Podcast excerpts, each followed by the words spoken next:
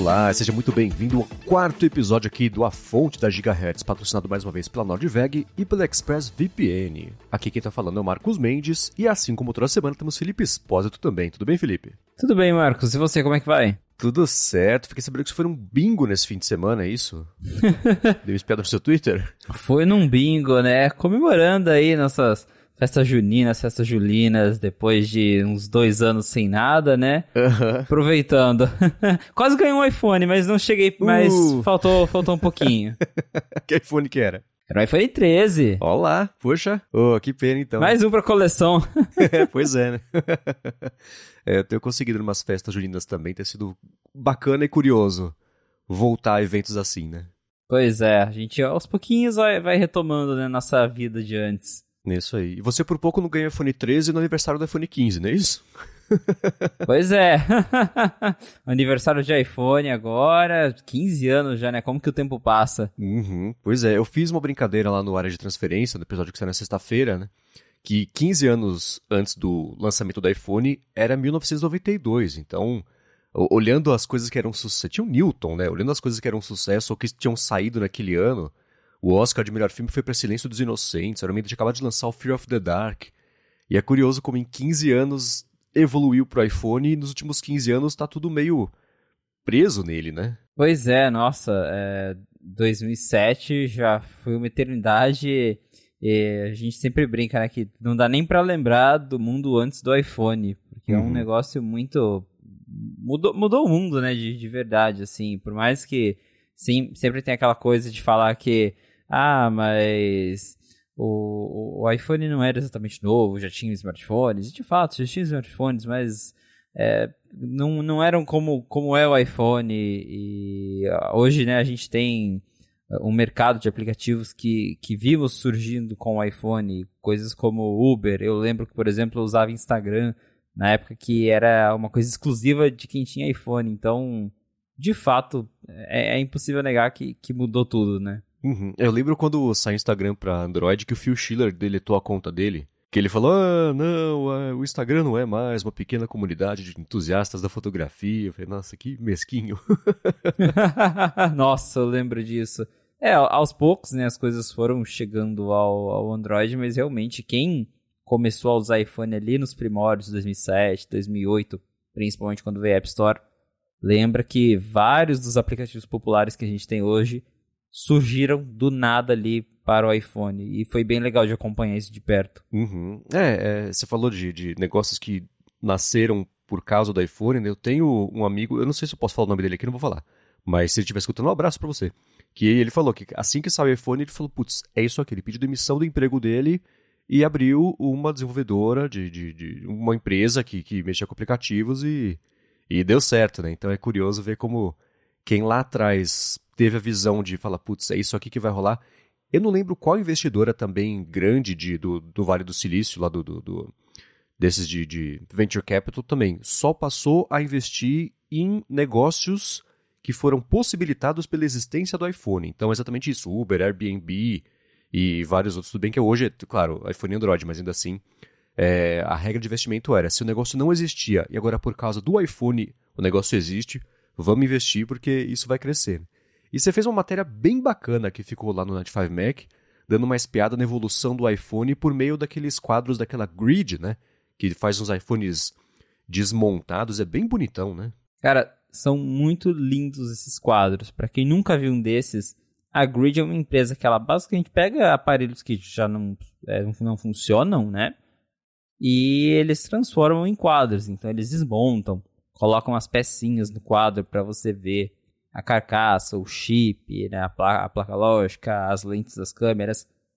E eu postei lá no 95 Mac justamente fotos é, de vários quadros do primeiro iPhone, iPhone 3GS, iPhone 4S, até mostrando ali, se não me engano, até o iPhone 7, mas hoje ele já tem quadros até o iPhone 10. Então, é, é, é muito legal porque, primeiro, fica uma decoração muito bacana para sua casa, para quem gosta, né? Uhum. Mas é, é mais fascinante ainda você ver ali, é, entre uma geração e outra, como que as coisas foram evoluindo. Então, é, o, o, o tamanho, por exemplo, dos componentes, né? você vê a placa lógica, ela foi diminuindo, foi ficando mais compacta. Aí tem depois a questão das câmeras que foram crescendo. Então é muito legal ver essas coisas, né? Como que a gente é, no dia a dia já nem lembra mais de, de mudanças que tiveram ao decorrer desses anos, mas que olhando assim ao lado você fala, nossa, né? Como que realmente foram feitos avanços aqui dentro. Uhum. O próprio tamanho da gaveta do cartão da operadora, né? Uma coisa que o cartão da operadora é enorme comparado, comparado com hoje, aquela coisa pequenininha, né? Então pois é, aquela gavetona. E hoje a gente né, já tem uns botinhos aqui ali que um dia a Apple quer se livrar disso. Então é, é realmente engraçado. Ah, é. é acho que é o, deve ser um dos pontos mais chatos para vedar. Deve ser isso, né? Porque é uma gaveta um pedaço que sai, um buraco que fica ali. Não é exatamente uma parte móvel, que geralmente a Apple tem pavor de partes móveis, né? Mas ainda assim é, é, é deve ser um ponto meio chatinho ali de, de garantir isolamento. Tudo bem que aquela garantia da Apple, né? É contra a água, exceto se molhar. Aí não, aí não tem garantia, né? não adianta muito, né? Resistente à água, asterisco. Exato, né? Só que tem não. até uma história, uma história engraçada que eu não lembro qual foi a pessoa. Acho que foi o, o, o Tony Fadell, o pai do iPod. Ele disse em uma entrevista recente que o Steve Jobs ele era contra a ideia de ter entrada para cartão SIM no primeiro iPhone, quando eles estavam desenvolvendo. Hum. Ele não queria, ele não queria. Só que na época não tinha tecnologia para isso, né? Para não ter uma entrada eh, de, de SIM no iPhone. E ele teve que ser convencido de que isso ia atrapalhar as vendas quando o iPhone fosse expandido globalmente e tudo mais. É, mas é, na época, acho que esse era um dos argumentos, né? Ele, ele achava feio em termos de design, aquela coisa que né, você espetava ali e saía uma gaveta do celular. Uhum. Mas, né, por, por questão de funcionalidade, teve que ser desse jeito e é até hoje. Pois é, é curioso. Eu lembrei de uma história também de quando foi a Apple foi lançar o primeiro iMac G3, eu acho, que tinha a gavetinha do CD. Ao invés de você colocar o CD, saiu uma gaveta, né? E foi um pedaço do desenvolvimento ali que não passou pela aprovação do Steve Jobs. Quando ele viu aquilo ali, cuspiram a gavetinha do CD, ele olhou e falou assim: What the f is this? Falaram, não, não, não, calma, calma, calma, calma, calma. Isso é só do primeiro, o segundo já vai ter a gavetinha para você colocar ali. Aí deu uma briga e tal, até que ele cedeu e era ou assim ou não lançava, né? Então lançou assim. é, tem umas coisas que depois que, que evolui a gente fica. É, caramba, né? Um dia já foi assim. Uhum.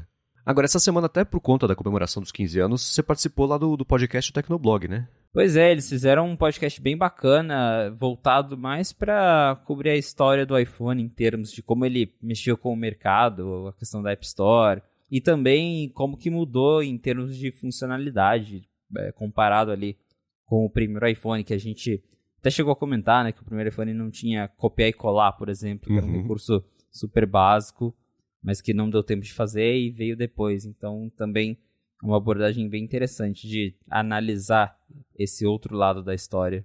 O link está aqui na descrição para quem quiser escutar, ficou bem bacana. E um abraço para todo mundo lá do Tecnoblog também. Agora, você lembra, você teve o primeiro iPhone, você comprou, você já usou desde o começo? Como é que foi para você? Eu não tive o primeiro, quando lançou, para quem não lembra, o iPhone ele não era vendido em quase lugar nenhum. Ele tinha tipo nos Estados Unidos, uns três países da Europa e, e fim. E eu, eu, eu, lembro que eu, eu era criança, mas eu já acompanhava assim, algumas coisas de tecnologia. E eu tinha ficado doido por aquele negócio. Eu via passando na TV, porque na época todo, todo jornal falava do iPhone, né? Uhum. Era a grande novidade do momento. E deu certo que um, alguns meses depois a Apple lançou o iPod Touch, que era o iPhone sem o iPhone. e, mas né, rodava o, o iPhone OS, tinha ali alguns aplicativos iguais. E foi o meu primeiro contato daí com o sistema iOS, foi com o iPod Touch. Daí eu já consegui ter o primeiro, tenho guardado aqui até hoje, ainda funciona, muitas memórias. e aí depois disso que eu vim ter o iPhone, mas com o primeiro iPhone mesmo eu não tive contato. Hum, é, eu lembro, eu, eu primeiro contato que eu tive. Eu lembro quando saiu o iPhone, eu nem era tão ligado assim em, em dispositivos, coisas assim. Meu primeiro contato com qualquer coisa da Apple, na verdade, foi na faculdade já. Eu estava na faculdade quando saiu o iPhone, né? Mas foi na faculdade, eu lembro que no laboratório, entre aspas, laboratório de fotografia, tinha lá uns Macs, era uma coisa super, né? E pra fazer o acento tinha que fazer aquela combinação, código Konami lá, não era exatamente só digitar o acento, né? Que é aqueles códigos meio malucos. E aí Saiu o iPhone, eu nem me liguei muito. Um amigo meu que trabalhava comigo, fazia estágio já numa agência naquela época, e um amigo meu ele tinha ido para o Paraguai para fazer um campeonato lá do esporte que ele praticava e voltou com o iPhone. Aí eu fiquei doido. Era que, que, que ele trouxe, eu comecei a mexer. Tinha aquele joguinho Labyrinth, né? Que você tinha. Você inclinando para lá e para cá o Sim. iPhone, era uma bolinha numa mesa de madeira com uns buracos tal. Aí eu lembro que eu chegava no almoço, ele até já sabia, ele me dava o iPhone na mão assim, eu ficava brincando na hora do almoço com o iPhone dele. Falei, ah, não, preciso comprar isso aqui. Esse jogo, pra mim, na época, era uma das coisas mais realistas do mundo. Aham. É- era impressionante. E é o que eu sempre costumo dizer, assim, pra, quando tô conversando sobre o, lançamento do iPhone e, e tudo mais sobre aquela época.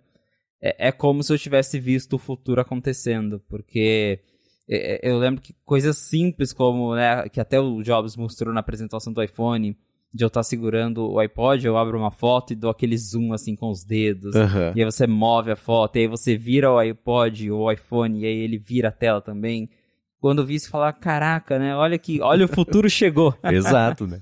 E é- hoje são coisas que a gente nem pensa mais, né? Quando a gente tá mexendo ali no celular no dia a dia, já virou o óbvio, o comum. É, vive aparecendo, sei lá, no Twitter, vídeo de criança que tenta dar zoom em, em revista, por exemplo, né? Faz o movimento de pinça invertida ali numa revista ou na TV pra tentar aumentar. É, é- o, o natural agora é assim, né? E aí, quando eu, eu fiquei louco, eu resolvi comprar no, no- pelo iPhone. Eu fui comprar no Mercado Livre, levei um golpe. O único golpe até hoje no Mercado Livre que eu tomei foi de comprar um iPhone. Mas sei lá, na época o desfalque foi uns 300 reais. E aí em seguida eu consegui comprar um que tenho aqui até hoje também. E aquele era aquele processo todo, fazer jailbreak, era o dia inteiro, que tinha que. Ou você queimava ou abria o iPhone e tinha que pe- pegar uma pecinha lá e queimar ela, dar um curto, ou então era um processo que levava o dia inteiro pra fazer o, o jailbreak pra poder funcionar aqui.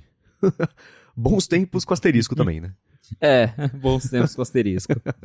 Muito bem, vamos começar aqui em relação com o follow-up do que a gente falou na semana passada. Eu acho que, não sei se foi na semana passada ou há duas semanas, eu comentei que eu uso até hoje o Apple Watch Série 4, porque eu, eu acho a cor dele bonita, e, e reclamei né, que a bateria dele tá meio baleadinha. E o Renato Donar falou que ele também tem um Série 4 e tava também com o mesmo problema, e ele comentou que quando a bateria tá abaixo de 80%, a Apple troca por um relógio novo por uma taxa que hoje no site dela aqui é 663 reais. E aí ele falou, vou ficar com ele por mais dois anos. Eu testei lá no, no diagnóstico de bateria mesmo do Apple Watch, tem lá qual que tá a porcentagem da saúde dela. O meu tá 70 e alguma coisa, então quando eu for para São Paulo, eu vou ver se eu troco o meu também. Obrigado, Donar, pela dica.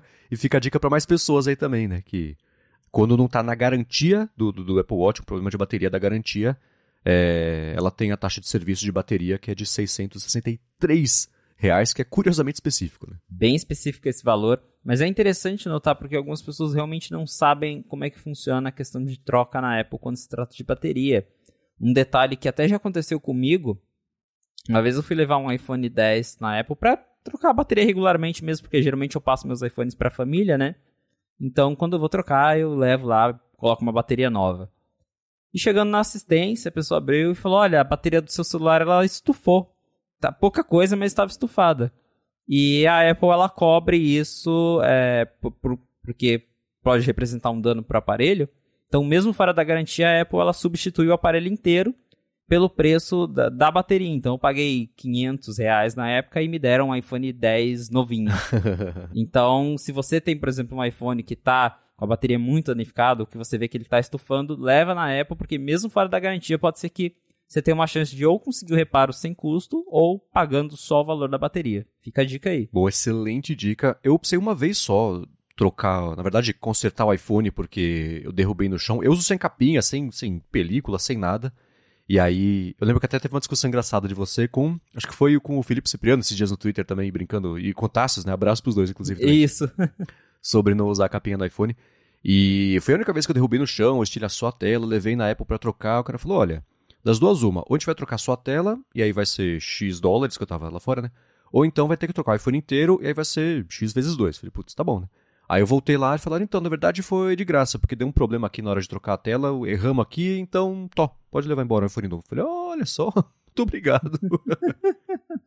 Ah, eu, eu também uso sem nada. Eu, eu sou Team sem capinha, sem película. Gosto de usar o celular do jeito que ele foi feito para ser usado. Mas tem Apple Care. Ah, ah, tá. Então você tem a estratégia oposta do Rambo, que o Rambo ele usa sem nada também e sem Apple Care, porque ele, tá- ele faz parte do meu time de assim, puxa, se eu for comprar Apple Care para cada iPhone que eu tiver e não precisar usar, já pagou alguns iPhones, né? Mas você dorme mais tranquilo à noite, pelo menos, né? É, é dá, uma, dá uma tranquilidade. E aí, pelo menos, né, quando eu vou, chega a hora de passar para frente, eu, eu consigo trocar ele e pegar um novo para passar um aparelho sem risco, sem nada, com bateria nova. Então, acaba, acaba compensando ali. e, fico, e fico tranquilo à noite. Boa. Agora vamos começar aqui já com os assuntos mesmo dessa. Ainda falando sobre Apple Watch, com os assuntos dessa semana. O Mark Gurman comentou que o Apple Watch Série 8, talvez, né? Se der certo, se a Apple conseguir terminar a lição de casa a tempo, vai ter um sensor de temperatura que não é exatamente um termômetro, né? Pois é, alguns rumores já vinham apontando que o Apple Watch teria um termômetro. E agora o Gurman veio e falou: olha, vai ser um sensor de temperatura. Uhum. E aí, qual que é a diferença? É, porque até onde a gente sabe, implementar um termômetro no dispositivo que fica no seu pulso pode ser meio complicadinho, porque é, a, a medição talvez não seja tão precisa. Tem a questão também de que você, por exemplo, está se exercitando, seu corpo vai naturalmente ficar mais quente, né? Então, é, pode ser complicado a Apple né, colocar um termômetro ali que você abre e ele te dá a temperatura precisa do seu corpo. E a gente já viu que, por exemplo, o, o oxímetro do Apple Watch está longe de ser preciso. Você mede lá, dá que sua oxigenação está em 86, você teoricamente está morto, mas é, é, é, o que o relógio está te indicando. Então acho que para Apple evitar, né, as pessoas falando, nossa, tá dando aqui que meu corpo tá em 50 graus. Eles vão colocar só alguns avisos, tipo, ó, oh, talvez você esteja com febre, mas parece que não vai mostrar ali a, a, a temperatura corporal exata. É curioso, né, é, se tiver isso. É, claro que vai ter seu uso, mas dá para ver que a Apple está tentando ser mais cautelosa com, com a questão dos sensores. E ao mesmo tempo, tudo indica que se isso passar, que ainda tem o se isso for aprovado, acho que essa vai ser a única novidade do Series 8, porque até onde a gente sabe não vai ter chip novo, não vai ter design novo, e o termômetro asterisco vai ser a única novidade dessa geração. É, já é melhor do que nenhuma novidade, que eram os humores. Na verdade, esse da temperatura já tem uns 3, 4 anos, né? Que primeiro eu lembro que teve até um papo de que talvez fosse na pulseira, que esse é outro rumor perene, né? Ah, a pulseira do Apple Watch em breve vai também ter medidores, é por isso que tinha portinha lá e não sei o que lá, você conecta uma coisa com a outra e vai funcionar. Isso expande possibilidades, vai ter pulseira com bateria. Sempre tem, desde o que saiu o Apple Watch, tem esse rumor né, de que a pulseira poderia ser alguma coisa, e de fato é uma oportunidade, né? Mas não tem nada muito é, é, preciso de rumor ultimamente sobre isso. Mas essa da temperatura já faz bastante tempo que tá rolando mesmo esse rumor, faz uns três anos na verdade. Que, ah, esse ano vai ter, ah, poxa, não teve, mas ano que vem vai ter, hein? Então parece que vai. E eu acho que o, o, o principal ponto aqui para a Apple é que até hoje ela sofre com coisas regulatórias pro medidor lá de fibrilação atrial, né? Que é uma coisa que aí sim é de fato um diagnóstico que o Apple Watch tem que fazer, não pode ter falso positivo. E, e é diferente mesmo do que você comentou agora do, do de de oxigenação que são só indicações, são só orientações, como diria a mulher do sanduíche né? Porque aí você não tem que passar por etapas aprovatórias mesmo, regulatório, porque você vê, a semana passada, retrasada, sei lá, ah, agora o fibrilação atrial está disponível em país X, sei lá, né? Então até hoje a Apple está tendo que lidar com isso. Então, você falar que não é um diagnóstico, mas sim uma indicação, eu acho que a Apple consegue lançar por um outro caminho aí que evita que ela tenha que aprovar isso com cada Anvisa de cada país, né? É, dá uma facilitada. Por isso que eles até colocam, né? Ah, é, não é para ser usado como um dispositivo médico e tudo mais para evitar essas regulações que são complicadinhas mesmo. Uhum. E o mesmo a indicação de fibrilação atrial, quando você faz lá, na, na verdade, quando você faz a, o, o, ECG, né? ele fala assim, ó, o Apple Watch não mede ataque cardíaco, se estiver sentindo estranho, vai para o hospital, vai para o médico, não é com a gente, né? é, ele já deixa bem avisado ali, mas é, de fato, como você falou, é um jeito da Apple é, evitar mais complicações, porque esse tipo de regulamentação costuma levar, às vezes, até anos para uhum. ser aprovado. Então, é, reforçando ali que aquele não é um dispositivo médico, acho que acelera o processo para eles conseguirem trazer o produto para mais lugares. Que imagina, né? a Apple lança o Apple Watch Series 8 e aí leva um ano para ser aprovado em um país, aí já está lançando Series 9, eles ainda não colocaram Series 8 à venda em todo o mercado. Então, tem toda essa questão e por isso que ela acaba né, é, não, não focando tanto assim em, em fazer um dispositivo super preciso, porque envolveria mais trabalho não só em tecnologia, mas em regulamentação mesmo. Uhum. E essas coisas, olhando tanto pro, pro medidor lá, para fibrilação atrial, quanto para também oxigenação do sangue. Isso pelo que o German comentou também de temperatura. Me parece que assim, fazer para fazer isso funcionar direito, os primeiros 90% dá para fazer, tanto que outros dispositivos de, de vestíveis também têm tecnologias parecidas. Os últimos 10% para ser super preciso são 90% do trabalho. Então, lança do jeito que dá hoje em dia, né? Que eu, eu imagino que, por exemplo, que o próprio de, de, de, de, fibrilação, também oxigenação do sangue, daqui a uns 3, 4, 5 anos, vai estar tudo muito mais preciso do que hoje em dia, porque você tem milhões e milhões de pessoas usando, dando feedback, mesmo que não enviando feedback, né, o Apple Watch, todos eles coletam informações de diagnóstico, de uso, com a permissão do usuário. Então isso vai evoluir meio naturalmente, então faz sentido que a Apple vá colocando esses sensores todos como o Graham comentou, né? Tudo isso faz do Apple Watch um grande indicador de mais ou menos como é que está o seu corpo naquele momento para te dar a dica se tiver alguma coisa errada, de você poder ir atrás antes que seja tarde demais, né? Então, é, vai colocando sensores e melhorando, meio, né, troca o pneu com o carro andando, né? Melhorando conforme a tecnologia permite, mas não deixa de lançar por causa disso e só não coloca no mercado como um, um uma ferramenta mesmo de diagnóstico, porque aí sim tem esses problemas todos de, de, de etapa de aprovação, né? É, é, e como essas tecnologias geralmente usam algoritmos, então é coisa que talvez dá para ser aprimorada ali com uma atualização do software, eles usam, ajustam os algoritmos para ficar mais preciso, então realmente dá para lançar ali e ir melhorando depois. Uhum. E um outro rumor que pintou sobre ele também é sobre o modo de pouca energia que parece que vai, se, se for verdade mesmo, vai tornar o Apple Watch minimamente útil e utilizável enquanto ele está com modo de pouca energia, né? Ao contrário do que é hoje em dia, que é ele só tá, tá, tá, ele só tá desligado, só que ligado. Ele não faz absolutamente nada quando você pede para poupar bateria. Exatamente isso. O Apple Watch atualmente já tem um modo em que você coloca ele para economizar energia, mas ele basicamente vira um, olha só, um relógio. e, e só um relógio. Você não consegue fazer mais nada, porque ele desliga todo o sistema mostra a hora ali num, num, num relógio verde e acabou. Dizem os rumores que esse novo modo de pouca energia será mais parecido com aquele que a gente já tem no iOS, em que você ativa um botãozinho e ele corta algumas atividades em segundo plano, provavelmente vai desligar a tela sempre ativa, vai diminuir o brilho, vai diminuir o, o processamento, para que o Apple Watch ele tenha mais bateria, para que ele economize bateria só que sem desligar todo o relógio. Então você ainda vai poder abrir seus aplicativos, vai poder checar as notificações. É, até então, é, antes da WWDC, o Gurman vinha falando que isso seria um recurso do WatchOS 9. Até comentamos sobre esse recurso no ADT, quando eu participei.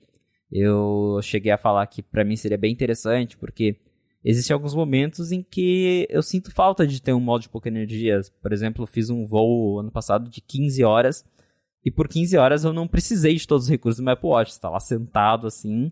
você não precisa do Apple Watch ficar com o GPS ligado, com um monte de coisa arada.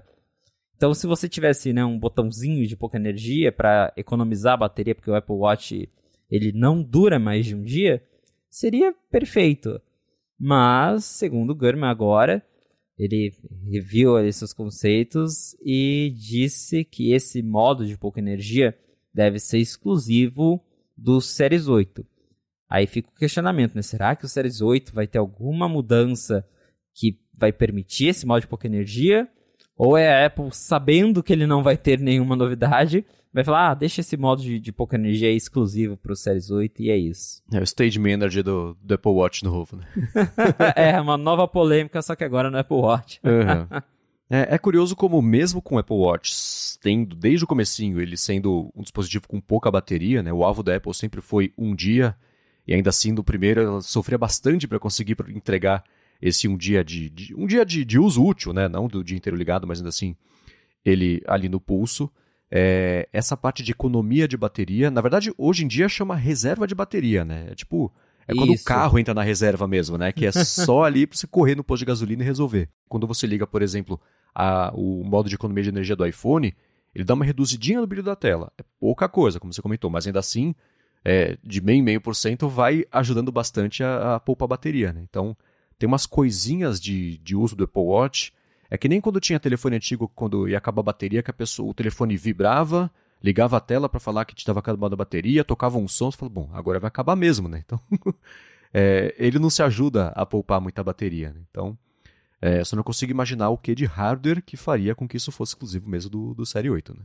É, isso que é o complicado aí de, de imaginar. Provavelmente a Apple querendo deixar alguma diferença, né, para colocar lá no slide, a ah, Series 8 tem economia de energia uhum. e, e, é isso, né? Para ver se assim o Apple Watch passa daquelas famosas 18 horas de duração por dia, que assim como o iPad, desde o primeiro, né, são 10 horas de bateria, o Apple Watch fica ali nas 18 horas e já passou da hora de aumentar essa bateria, porque tem recurso de é, monitorar o sono, né, e tudo mais, mas a Apple fica naquela, ah, você quer monitorar o sono? Legal, é só dar uma carguinha rápida ali antes de você dormir que você consegue, mas, pô, né, podia durar dois dias pelo menos, né, uhum. quem sabe agora. É, tá bem atrás. É que, as, por exemplo, o comparativo com pulseiras conectadas nem é justo porque é, é, um outro tipo de produto, né? Mas ainda assim, se você pega para o cliente que não, tá, não quer saber se é muito diferente ou não, você, ó, poxa, o Apple Watch durou um, dois dias, a pulseira dura 14, uh, acho que a escolha, se for esse o ponto de decisão, a escolha tá feita, né? Não tem nem... O Apple Watch não tem nem chance nesse comparativo, né? pois, pois é, para quem busca duração mesmo de bateria, o Apple Watch ainda tem muito a melhorar. Pois é, vamos ver o que acontece e se isso pinta mesmo, primeiro, né, se pinta mesmo, e segundo, se vai ser mesmo exclusivo do novo Apple Watch. Lembrando que vai, deve ter um SE novo também, e o Gurman falou que o SE não deve ganhar essa função, né? É, tudo indica que realmente vai ser uma novidade do, do, do Series 8. E na verdade a gente vai ter, supostamente também, segundo os rumores, três novos modelos de Apple Watch, porque será o Apple Watch Series 8 normal, que, que deve ganhar aí talvez os sensores de temperatura. A Apple deve atualizar o Apple Watch SE, que é aquele modelo mais barato, que vai continuar com o design do Series 4, com aquela bordinha maior, que provavelmente não vai ter a tela sempre ativa também, mas que vai ganhar um chip mais novo, então ele é, vai ficar um pouquinho mais rápido, vai é, receber mais atualizações do sistema naturalmente. E o Gurman e algumas fontes da indústria também vêm apostando em um terceiro modelo que é o Apple Watch para esportes radicais. Uhum. Que isso vem sendo um rumor já há uns dois anos. É, e dizem que esse Apple Watch ele vai ter um design um pouco mais robusto para aguentar mais pancadas e tudo mais para aquela galera que, que faz trilha, que, que faz umas coisas tipo surf, uhum. é, mergulho. Então, esse Apple Watch ele teria um design mais reforçado. Mas aí esse seria baseado no Series 8. Vamos ver. O ponto que todo mundo concorda é que se isso acontecer, independente de o que for ser lançado esse ano, o Apple Watch Série 3 deve sair da linha, né? Tá na hora, né? Porque nem atualização não recebe mais, é. mas ainda tá lá no site da Apple. Uhum. É o produto mais moribundo que a Apple vende hoje em dia, é esse aí, né? Tem os dias contados, todo mundo sabe. É até quem tá comprando. Bom, agora eu quero mudar um pouquinho de assunto e falar sobre iPhone e uma notícia que pintou aqui no Brasil nessa última semana, na verdade, que tem a ver com SBC, o assunto que não morre. Mas antes disso, eu quero tirar um minutinho aqui do episódio para agradecer a Nordveg, que tá patrocinando mais uma vez aqui o A Fonte. A Nordveg é uma fabricante brasileira de bolsas, mochilas, malas, carteiras também, acessórios e fica em Picada Café, lá no Rio Grande do Sul. Eu tenho faz bastante tempo, uns três anos, uma mochila para notebook deles, vou deixar aqui na descrição até para quem quiser ver exatamente qual é o modelo que eu tenho. E ela tá perfeita, não tem uma costurinha que tá errada, o zíper nunca travou até hoje, os bolsos internos todos costuradinhos, bonitinhos também. Tem qualidade, como ela própria fala que tem, ela comenta que a mochila, por exemplo, leva quatro horas para fazer cada uma, então são duas por dia só que as costureiras deles fazem, porque é isso, é atenção, é cuidado, é uma pegada bem artesanal mesmo. Além da bolsa de notebook, eu tenho uma mala também de viagem que eu tenho uso faz tempo, ganhei da namorada, e é o mesmo esquema, tudo com qualidade bacaninha, nunca descosturou, nunca tive problema. Qualidade bem bacana. E a Nordveg tem uma variedade bem grande de acabamentos, né? se você tem opções diferentes de cores de couro, isso influencia também na cor do forro ali, e além disso tudo, de ter as bolsas, malas e mochilas também, ela tem, por exemplo, a carteira que eles lançaram faz pouco tempo, que tem um espacinho para você colocar lá o AirTag, se você tiver. Lançaram faz pouco tempo também um sleeve bem legal para Kindle, tem tudo no site para dar mais piada. Então, se você quiser uma bolsa, uma mochila, uma carteira com qualidade, que também tem responsabilidade ambiental e vai durar bastante, pode ser um presente bem bacana também, acessa o site nordveg.com e dá mais piada nos produtos. Para fechar a compra, usa o cupom A Fonte. Escreve tudo junto, A Fonte, que com esse cupom você garante uma oferta nova, hein? 10% de desconto para você pra, quando você for fechar a compra e também entra até o finalzinho desse mês, agora, para quem fizer as compras até 31 de julho, um sorteio vai entrar para o sorteio do Kit Workplace, que tem um deskpad de couro de 70 por 40 centímetros, um porta-objetos de couro e um organizador, um porta-cabos também de couro. Lembrando que essa promoção do sorteio é válida agora até o dia 31 de julho, então acessa lá nordveg.com, cupom AFONTE para garantir o seu desconto de 10% e entrar no sorteio ainda por cima. Muitíssimo obrigado aqui mais uma vez a Nordveg pelo patrocínio do Fonte e pelo apoio também a toda a Gigahertz. Valeu, Nordveg. Vamos lá, essa semana o Brasil entrou na lista de países, né, na, na, verdade a Europa já é uma lista muito grande, né, então a União Europeia está querendo pressionar a Apple a colocar o USB-C no iPhone. Faz uns anos também que tem essa história. Estados Unidos também pintou lá um projeto de lei recentemente que quer obrigar a Apple a colocar o USB-C no iPhone. E o Brasil entrou na fila também está considerando aqui obrigar a Apple, em breve, a lançar os iPhones com USB-C e não com Lightning ali no, no conector, que é um assunto que já faz uns anos que está rolando, circulando por aí, mas parece que agora essa conversa está ficando cada vez mais séria, né? Exatamente isso. Parece que agora a conversa está mais séria. É, como você havia mencionado, a União Europeia já vinha discutindo isso há um bom tempo. Mas agora eles realmente aprovaram um projeto que determina que a partir de 2024, se eu não me engano, os dispositivos não apenas celulares, mas também tablets, acessórios como case de, de, de fone de ouvido, enfim, acessórios de eletrônicos em geral, tenham que ser lançados com a porta USB tipo C. Então, essa porta na Europa, ela, a partir de 2024, se tornará padrão da indústria. Até então ficava aquela discussão por conta da Apple, porque a gente sabe que a Apple ela fica com Lightning até o fim no iPhone, embora ela já tenha transicionado no Mac, no iPad, o iPhone está ali firme e forte com o Lightning, provavelmente por questão de lucro, é, por, ser uma por ser uma porta proprietária, a Apple ganha dinheiro licenciando esse padrão para quem quiser fazer um acessório. E agora, com a União Europeia obrigando a Apple a mudar para o USB-C, fica o questionamento: será que a Apple vai fazer um iPhone exclusivo para a União Europeia e tudo mais? Isso nunca me pareceu uma ideia viável, porque a Apple teria que gastar mais para fazer um, um, iPhone específico para um país ou para uma região. E agora parece que não vai ter escapatória para a Apple, porque primeiro alguns senadores americanos decidiram entrar com uma proposta similar à da União Europeia lá nos Estados Unidos. E para deixar o Tim Cook ainda mais feliz, o Brasil aqui abriu uma consulta pública, a Anatel no caso, para determinar algo similar. Então, caso isso seja aprovado, a partir de julho de 2024, os telefones vendidos no Brasil também precisarão ser lançados com porta USB-C. Ao contrário do que foi determinado lá na União Europeia, aqui no Brasil, pelo menos, o projeto é só sobre celulares, então, por enquanto, ele não abrange tablets e outros acessórios. Mas ainda assim, né, tem, se isso for aprovado, tem um impacto direto na Apple, porque se antes ela ainda, por acaso, estava pensando em lançar um aparelho só para a União Europeia, com Estados Unidos, que é o mercado principal da Apple, e o Brasil fazendo isso, que provavelmente vai ser algo seguido por outras nações também.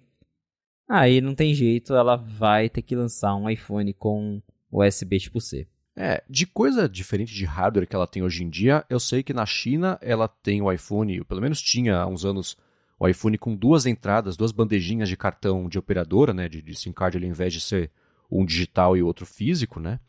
E eu acho que é só, né? que eu saiba também é só, tem essa coisa do iPhone, porque lá a questão do, do dual chip é realmente forte, eles fizeram ali uma adaptação, mas eles não costumam é, criar modelos específicos para regiões diferentes. Uhum. É, esse, eu, eu acho esse assunto é, é, curioso. Estamos discutindo aqui, então ele é relevante, mas eu acho no, no, no geral esse assunto tão irrelevante, é uma, é uma picuinha tão grande que pegaram o USB-C porque tá faz tanto tempo que tá esse assunto, até agora não aconteceu nada, agora tá todo mundo se acertando para fazer acontecer. Mas eu sempre questiono a mesma coisa que é, se essa lei tivesse sido aprovada há 10 anos, estaríamos presos em um outro tipo de carregador que seria menos eficiente, seria diferente lá. Imagina um USB-A bloqueando ali um pedaço interno e de grossura também de hardware. Então, eu acho que, que você obrigar uma empresa a usar uma tecnologia que o governo decidiu qual tem que ser, eu acho meio. É uma conta que não fecha para mim, porque aí daqui a cinco anos, como é que vai ser? Daqui a dez anos, está todo mundo preso ainda nessa entrada, porque não teve nem incentivo para investir em tecnologias melhores, mais eficientes. E outra, você investe em uma, o que, que você faz? Você é, tem que esperar os concorrentes todos investirem nela também, todo mundo deixar pronto para trocar todo mundo ao mesmo tempo. Não faz o menor sentido uma coisa dessa, e eu acho muito curioso uma lei determinar como é que o produto de uma empresa tem que ser. Isso é. é, é não, não, não, entra na minha cabeça um negócio desse. É que nem. Ah, o, o, sei lá, os telefones a partir de agora só podem ter um tamanho de tela. É, é, é tão arbitrário quanto isso, né?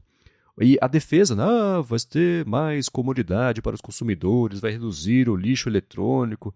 Eu sempre achei isso uma desculpinha esfarrapada danada para. Eu não sei se é, se é, é uma questão política para depois o pessoal, ó, oh, tá vendo? Fui lá, eu dobrei a Apple, obriguei a Apple por minha causa que o Apple pagou. O iPhone agora tem USB-C, então vote em mim. Sei lá, não, não faz sentido essa briga, terem escolhido o, esse pedaço do iPhone para fazer essa briga no mundo inteiro, especialmente por uma questão que inevitavelmente é uma tecnologia que vai ficar ultrapassada e ninguém nunca respondeu a pergunta e aí? E daqui a 5 anos, daqui a 10 anos, como é que isso vai estar? Tá? Então, é, e do lado da Apple, a defesa que fala, não, a Apple não, ela não quer fazer isso, que ela não quer abrir mão do faturamento do programa MFI, né, que é de licenciamento de Lightning.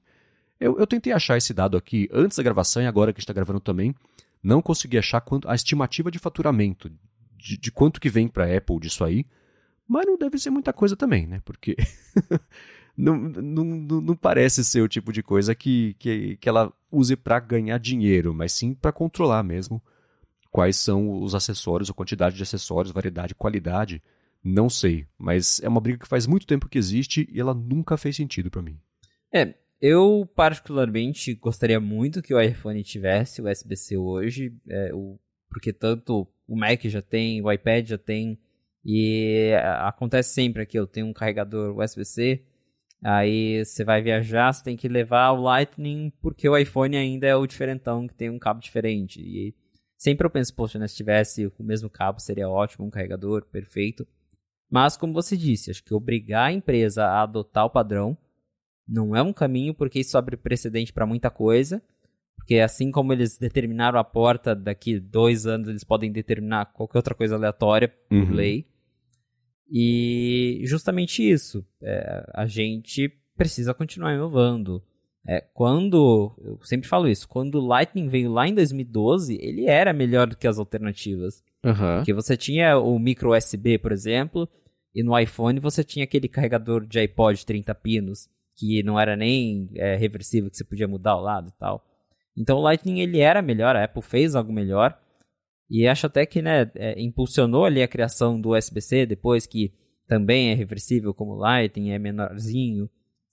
E, e graças à, possibilidade das empresas criarem esses padrões diferentes, a gente vai indo para frente, vai, vão surgindo coisas novas.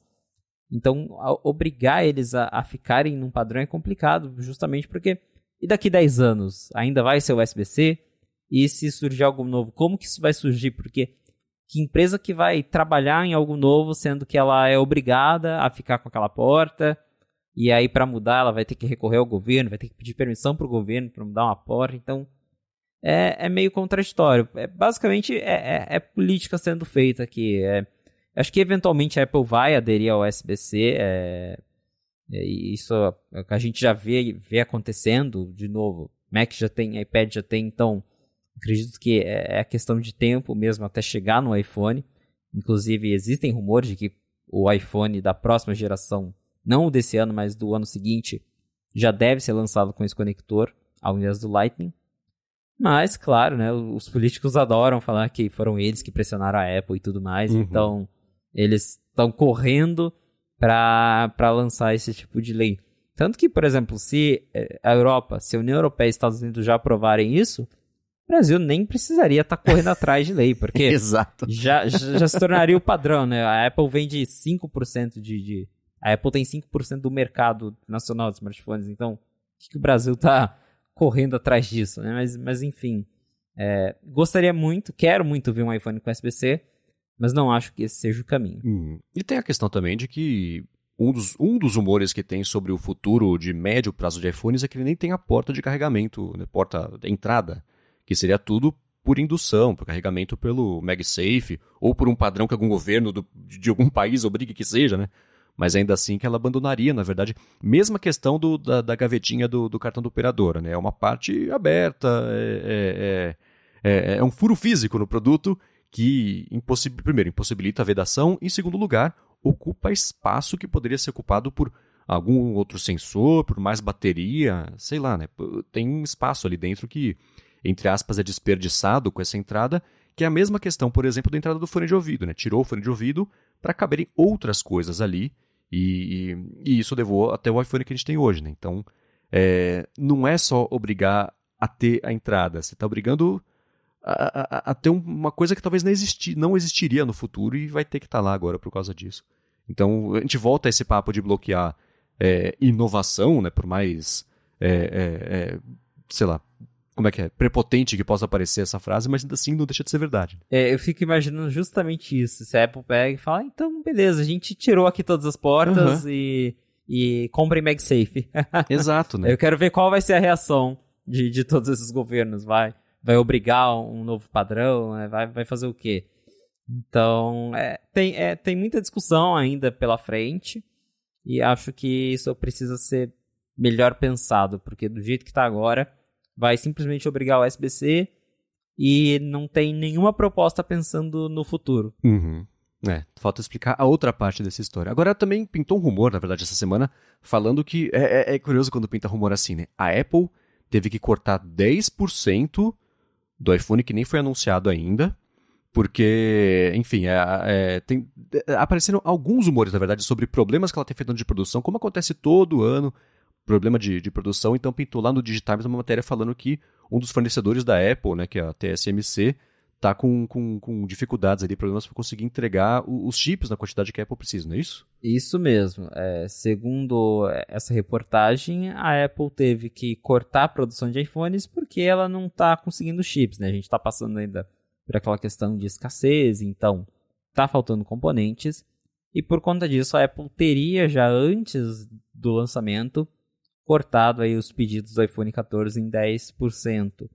E a matéria deixa bem claro que isso não é, por exemplo, porque a Apple viu que a demanda vai ser mais fraca, nada disso. As análises, inclusive, apostam em um bom número de vendas para o iPhone 14, mas a escassez está levando a empresa a reduzir os pedidos e não chega a ser uma surpresa, porque hoje, se você abrir o site da Apple, boa sorte tentando achar um produto que está pronto entrega. Uhum. Porque os Macs são, tipo assim, duas, três semanas, iPad com um mês de prazo de entrega. E então, naturalmente, isso acaba atingindo o iPhone também. Então, novamente, não vem como uma surpresa. Mas, reforçando, tudo indica que a demanda continua forte. Agora, o que a gente vai descobrir só depois de setembro é se vai ter iPhone suficiente para todo mundo. Uhum. É, tanto que no mesmo dia, ou no dia seguinte, o Ming Chi Kuo foi no Twitter e falou: Ó, oh, gente, não é assim, né? Ele. Eu acho que ele não deu o nome do Digitimes como, como a matéria, para não tentar não, não, fazer a polêmica virar um apontou o dedo pro outro, mas ele falou: ó, essa história, geralmente, quando a Apple tem problema de produção, o que ela faz é adiar o início da pré-venda, das vendas, lançamento e não cortar o, o a quantidade, o, a, a, como é que chama? A encomenda, o volume de, de fabricação. Então, ele falou que esse problema específico a Apple tende a resolver do outro jeito e não desse jeito aí que a, o Digitimes comentou. Né? E de fato, se a gente olhar para o passado, esse realmente é o jeito Apple. O iPhone 12, por exemplo, ele chegou bem mais tarde do que o comum. A gente estava acostumado a sempre ter iPhone lançado em setembro e o 12 foi em outubro e chegou assim já bem no final do ano em vários países. Com eu não lembro também se foi o 12 ou o 13 que eles lançaram, acho que foi com o 12. Eles lançaram primeiro os modelos do meio, que era o 12 e o 13, o 12 e o 12 Pro normais de 6.1 polegadas, e o 12 mini e o 12 Pro Max ficaram para tipo um mês depois, justamente porque eles não tinham produzido as unidades suficientes Só que ao, ao invés de, de já iniciar as vendas, eles seguraram para dar tempo de fabricar as unidades para daí começar a vender. Então, possivelmente, se tiver algum problema, acho que é isso que a Apple vai fazer. Vai segurar o anúncio, vai, vai adiar, vai. É engraçado, né? Falar adiar, mas é algo que nem foi confirmado ainda. Mas é que a gente tem ali como base que o iPhone novo é sempre em setembro. Então pode ser que ao invés de chegar no começo de setembro, vai chegar no final de setembro, ou em outubro, como já aconteceu. Mas a, é, a cortar a produção, né? A Apple ela quer vender, então ela faz de tudo ali para não faltar o iPhone, que é o carro-chefe dela, que é o que vai dar o, o dinheirinho de Natal pro Tim Cook no final do ano. Uhum. E lembrando também que outro tipo de malabarismo de, que ela pode fazer de estoque é limitar mais ou menos em quantos países o iPhone é lançado é, é, até o fim do ano, que aí tá, tem que lançar até o fim do ano na maior quantidade possível, porque vendas de Natal e, e relatório fiscal, né? Claro. Mas ainda assim, isso é uma coisa que varia muito também, porque uma coisa é falar, vamos, independente de quantos países vai lançar, falar que vai lançar em setembro é, é, é diferente de falar que vai lançar em outubro, em novembro, porque aí a história vira, como foi mesmo, você bem lembrou, o iPhone 12 e o 12 Pro foram lançados em outubro e o Pro Max e o Mini foram, foram lançados em novembro. Não deu um mês, deu tipo três semanas de diferença isso. de um para o outro. Mas aí isso vira história, né? Como já está virando nesse caso, mas todo ano tem. É, você pode marcar no calendário que faltando ali dois, três meses para o lançamento do iPhone, vai ter história sobre problema de fabricação, peça que não está saindo, corte de, de produção, atraso no lançamento. Isso é faz parte do roteiro anual de lançamento do iPhone passar por essa fase. Quando os humores todos já começam a concordar sobre como é que vai ser o iPhone, eles começam a discordar para depois concordar quando que ele vai ser lançado. Né? é verdade, sempre tem esse tipo de problema. É, é natural, é, ainda mais diante do cenário que a gente vive hoje de escassez. Não é de se, não é de se surpreender que tem esses boatos que ah, a Apple está cortando produção, a Apple vai ter que adiar o lançamento que nem foi marcado. A verdade mesmo a gente só vai descobrir em setembro. Mas tudo indica que, pelo menos por enquanto, o lançamento vai ser em setembro mesmo. Apesar uhum. desses, dessas matérias de corte aí, o que os analistas vêm dizendo é que o iPhone novo chega em setembro. Sim. Nos mercados principais, claro. É, e uma coisa também que vale sempre observar é que o Digitimes não tem exatamente uma reputação é, é, de, de, de, de, um aproveitamento tão grande assim das coisas que eles falam e acertam, né? Ou também assim, né, você apostar que vai ter pouco chip, poxa, que aposta arriscada que você fez, né? faz três anos que tem pouco chip no mercado, falar que vai ter isso, você só está repetindo, né? Então, não é exatamente, mas enfim, eu nesse, nessa questão tendo a confiar mais no Ming Chi Kuo, que geralmente é melhor informado ali, com mais fontes diferentes sobre cada um desses assuntos. Né? É, o Minchico ele costuma ter fontes mais assertivas quando se trata de cadeia de fornecimentos da Apple. Então, quando ele diz que não é ainda um problema tão grande assim, provavelmente porque não é mesmo. É algo natural que está acontecendo, tem a escassez. E a Apple vai fazer o que dá ali para contornar essa situação. E se tiver que segurar as vendas em algumas semanas, eu, imagino que é o caminho que eles vão seguir. Uhum. E um relatório que não foi nem relatório, foi nem, acho que foi no Twitter que ele publicou, isso sim veio direto do, do Ming Chi Kuo, é que nesse ano a Apple ainda vai ter que usar os modems 5G da Qualcomm, porque ela queria que já nos iPhones desse ano eles, eles tivessem já um modem feito, feitos pela Apple, que ela comprou a divisão de 5G da Intel faz uns anos, né? E a própria Qualcomm tinha dito já para os investidores, ó, oh, gente, é, a gente espera que né, até 2023 a gente perca 80% aí de, de, do negócio da Apple de processadores 5G e eles foram preparando o, o mercado para isso, né? Tanto que depois que eles anunciaram isso, as ações da Qualcomm nem caíram, que era uma coisa que já era meio esperada.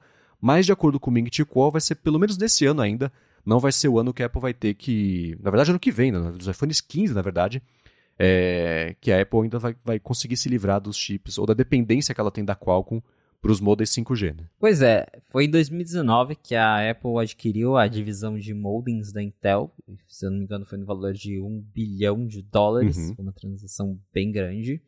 É, e a Apple, claro, já tinha expectativa de é, se livrar logo da Qualcomm para usar seus chips próprios, mas a realidade é que não é bem assim. É, é, a própria Intel né, já vinha passando por problemas com os modems próprios, eles não eram tão bons e eficientes quanto os modems da Qualcomm, então... Intel sendo Intel, né? Intel sendo Intel. E a Apple naturalmente adquiriu isso, mas é, para já ter ali uma base e para provavelmente também adquirir alguns talentos da área.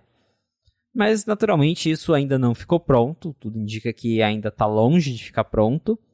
E a Apple também teve aquela questão de que a Qualcomm entrou na, na justiça, né, por questão de patente e tudo mais, e eles chegaram a um acordo de que a Apple teria que usar aí os chips da Qualcomm, pagar o licenciamento por mais uns bons anos. Então, talvez não vá ser no ano que vem que a gente vai ver o iPhone com o chip, com o modem proprietário da Apple, porque também não adianta nada eles trocarem já logo para falar, ah, estamos usando nosso modem, sendo que ele é notavelmente inferior do que já existe no iPhone. Então, melhor continuar ali com o da Qualcomm que está funcionando bem, do que se acelerar ali o processo para tentar falar, ah, conseguimos, e ser ali uma polêmica igual a gente vê agora, né? Tipo, ah, SSD do, do MacBook Pro é mais lenta, e a galera vai lá fazer speed test, pô, o iPhone está mais lento aqui na internet, então é melhor evitar esse tipo de coisa, lança quando estiver pronto. Mas acho que realmente é, ainda não vai ser. Em 2022, acho totalmente improvável. 2023 parece que também não vai ser o ano em que eles vão fazer essa mudança. Uhum. É, é, a Apple costuma, sempre costumou, usar alguns fornecedores para peças, então é, é, memória, coisa assim, a, a, tela, são feitos por dois, três fabricantes aí ao redor do mundo. E eu lembro que isso costumava ser uma história que saía todo ano, aí eu acho que a galera perdeu interesse, apesar de continuar sendo verdade, né? Sempre tem uma diferença pequena de aproveitamento, de desempenho, dependendo do fornecedor ali, mas é uma coisa que no dia a dia mesmo não faz tanta diferença, porque se fizesse, ela teria cortado esse fornecedor, como ela fez recentemente com câmeras, por exemplo, porque independente de quem está fornecendo a peça, o, o desempenho, a entrega tem que ser a mesma, né? E se você pegar, por exemplo, quanto tempo a Apple foi esperando, é, comprando empresas e contratando pessoas para fazer direito o processador. E agora só ela está colhendo de verdade os frutos disso com os processadores dela em toda a linha de produtos e dando voltas e voltas aí na concorrência em questão de desempenho e consumo de energia. Então eu acho que esse negócio do modem 5G vai ser a mesma coisa. Ela tinha esse alvo provavelmente de lançar os iPhones 15 já com os modems dela, avisou a Qualcomm é, a Qualcomm avisou o mercado já, né, porque a Apple não costuma perder esse, errar é, desse jeito aí, nesse tipo de, de, de previsão, mas ainda assim é, parece mesmo o tipo de coisa que é, tem que jogar mais seguro mesmo e só fazer virar a chavinha e ela produzir e usar as peças dela quando tiver certeza de que a história vai ser, olha, é melhor, e não, olha, que tragédia que é pior do que a concorrência. Né? Então, é, esse histórico de processadores conta em favor da Apple para dar a certeza de que se ela não lançou ainda é porque não está bom, mas quando ela for lançar, aí sim, é, ela controlando me melhor, amarrando melhor todo o hardware, aí sim vai conseguir tirar proveito do, do como ela quer desses modems 5G feitos por ela. Né? Basicamente isso. Não dá para mudar para pior, porque aí gera toda a repercussão negativa para a empresa. Imagina, eles trocam, fazem toda né, aquela apresentação, oh, agora o modem da Apple é proprietário, nós que desenhamos. Aí chega na hora dos reviews, mundo, pô, o negócio é, é, ficou pior que o do ano passado, então melhor esperar e lançar direitinho. É isso aí. Como aconteceu, você lembra, você falou mesmo, a gente vai falar sobre isso agora dos SSDs, dos Macs novos, né, que pintou a polêmica. Tem que ter uma polêmica, né? Tem produto novo, tem polêmica nova, vou falar sobre isso, mas antes, quero agradecer a ExpressVPN pelo patrocínio aqui também desse episódio do A Fonte. Com a ExpressVPN você navega de forma segura e privada na internet, que é sempre uma boa ideia, especialmente se você depende de conexões públicas, de Wi-Fi público, trabalha no, no café, por exemplo, no shopping, aeroporto, hospital, sei lá, né? quando você está conectado nessas redes, não é muito difícil, nem por culpa de, de, do shopping, mas ainda assim não é muito difícil é, você ter os seus dados ali colocados em risco, porque pode se enfiar no meio da conexão, isso é um problema. E com o ExpressVPN você elimina esse problema, porque a sua conexão, por meio deles, fica criptografada, e isso é no telefone, no, no tablet, na TV também, não que você vai levar a TV para o café, mas ainda assim você consegue, dependendo da, do sistema da sua TV, colocar também VPN lá para conseguir é, usar os dados, porque a TV coleta dados, né? Então, é, dependendo do serviço de streaming que você usa, se compartilhado, a TV também faz isso, então você consegue usar a VPN por lá. E o bacana deles é que eles se preocupam muito com a velocidade e estabilidade da conexão, mesmo passando, fazendo o caminho maior para passar lá por ilhas para você proteger a conexão. Então a conexão é estável, é segura. E uma coisa bacana de VPN também é que você pode navegar como se você estivesse em qualquer lugar do mundo, ou pelo menos dos países onde a VPN oferece esse tipo de acesso. Né? Então você consegue dizer para o servidor de um site, por exemplo, que você está acessando a partir dos Estados Unidos, mesmo estando aqui no Brasil, ou ao contrário também, aí YouTube, Netflix, Spotify, sei lá, você consegue ter acesso a catálogos que geralmente não teria. E uma coisa bem bacana que a ExpressVPN está fazendo é oferecendo para quem é ouvinte aqui do A Fonte três meses de graça para assinar o plano anual. Para fazer isso, você tem que acessar o endereço expressvpn.com barra a fonte. Tem link aqui na descrição. Por esse link você garante três meses de graça no plano anual, navega do jeito mais seguro, sem ninguém bisbilhotando o que você faz, e ainda por cima você ajuda aqui o podcast. Então, última vez, acessa lá, expressvpn.com barra a fonte. Muitíssimo obrigado, ExpressVPN, pelo patrocínio aqui desse episódio do podcast e ao apoio também a toda Gigahertz. Muito obrigado, ExpressVPN, por apoiar o A Fonte. Vamos lá. MacBook Pro novo, que antes de ser lançado já era polêmica porque ninguém encontrou um motivo ainda muito preciso para ele existir. Ele, agora que ele foi lançado, tem mais uma polêmica, que é o fato de que parece que o SSD ele é mais lento do que o SSD do MacBook Pro M1, é isso? É, esse MacBook Pro, acho que a gente até comentou um pouquinho no, no episódio anterior, ele é, tá ali, mas não deveria estar. A Apple claramente está reciclando o que ela tinha parado de, de peça, né? Devia ter umas milhares de centenas de touch bar lá encostadas. Aí Tim Cook falou, não, vamos vender tudo isso aqui, vamos ganhar dinheiro, né? E estão aí, reciclaram é, o MacBook Pro M1 com um chip novo. Então, é, entre ali o, o que não mudou, teve uma diferença para pior, que é o SSD. A Apple antes ela usava dois chips de 128 GB cada para combinar e fazer o modelo com 256. E agora ela está usando um único chip de 256 GB é, nesse novo MacBook Pro de 13 polegadas. Isso é um problema porque quando você tem apenas é, um, um, chip de SSD, ele vai ter uma performance inferior do que você ter dois chips combinados, porque eles se somam e isso aumenta a velocidade de transferência. Então, quando o modelo anterior tinha dois e o novo tem um, isso significa que o novo ele vai performar com menos velocidade. E é o que todo mundo descobriu. A, a diferença chega a ser de 50%. Claro que ainda é um SSD muito rápido, mas para quem está, por exemplo, vindo do, do, M1 e por algum motivo vai comprar esse MacBook Pro de 13 polegadas, vai ter uma experiência inferior em termos de SSD. E aí, né, a gente já entra também na questão de que, de novo, esse MacBook Pro M2 de 3 polegadas é basicamente o modelo M1 reciclado, porque a Apple tinha lá um monte de estoque de peças desse MacBook parado, e aí eles estão tentando se livrar disso.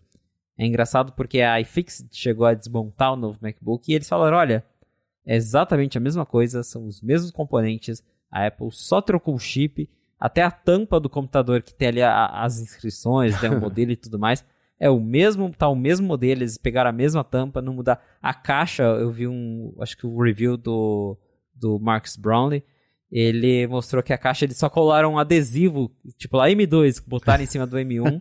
é a mesma caixa. Então, assim, é um computador reciclado com um chip novo, porque eles tinham um monte parado lá e estão tentando se livrar. Mas é uma pena que o SSD tenha ficado pior, o que pode ter ocorrido por conta de fornecimento, porque é, são dois chips contra um, né? Então, numa escassez de chip, é, é natural que você diminua ali a quantidade para você não ter problema de fornecimento. O chip de 256, por exemplo, ele é usado também para fazer os Macs de 512, né? Porque são dois chips de 256 GB. Enquanto antes a gente tinha dois, dois chips de 128, que talvez eram chips que estejam mais em falta e por isso a Apple resolveu fazer essa mudança. Mas foi uma mudança para pior. É, eu sempre defendi no ADT que, especialmente agora que a Apple tem o controle total sobre a produção de, de Macs, né? Porque agora é, quase tudo depende 100% dela, é, tinha mais a que atualizar mesmo o hardware sempre que desce. Então, lançou o M2, pega a linha inteira, coloca o M2 também, não precisa mudar nada, só troca o M2, que aí o desempenho vai ser melhor. Mas aí o desempenho tem que ser melhor, né? Senão mata completamente o propósito de você atualizar. Eu acho muito curioso. Dá para entender por causa desses motivos todos que você explicou, né? Porque que isso pode estar acontecendo. Mas é, é, esse é o tipo de decisão que é, eu acho que é, é, um risco, né? Das duas, uma. Ou é uma coisa que só vai ficar presa na nossa bolha aqui de leitura e consumo de notícias de tecnologia, como acontece várias vezes, ou então pode ser uma coisa que vire o, o, o estigma do computador. Ah, não compra um MacBook, é que nem na, há uns anos, ah, a Samsung explode, sei lá, né? Foi um, um produto só, mas ainda assim, até hoje as pessoas não esquecem, tanto que estou comentando sobre isso aqui.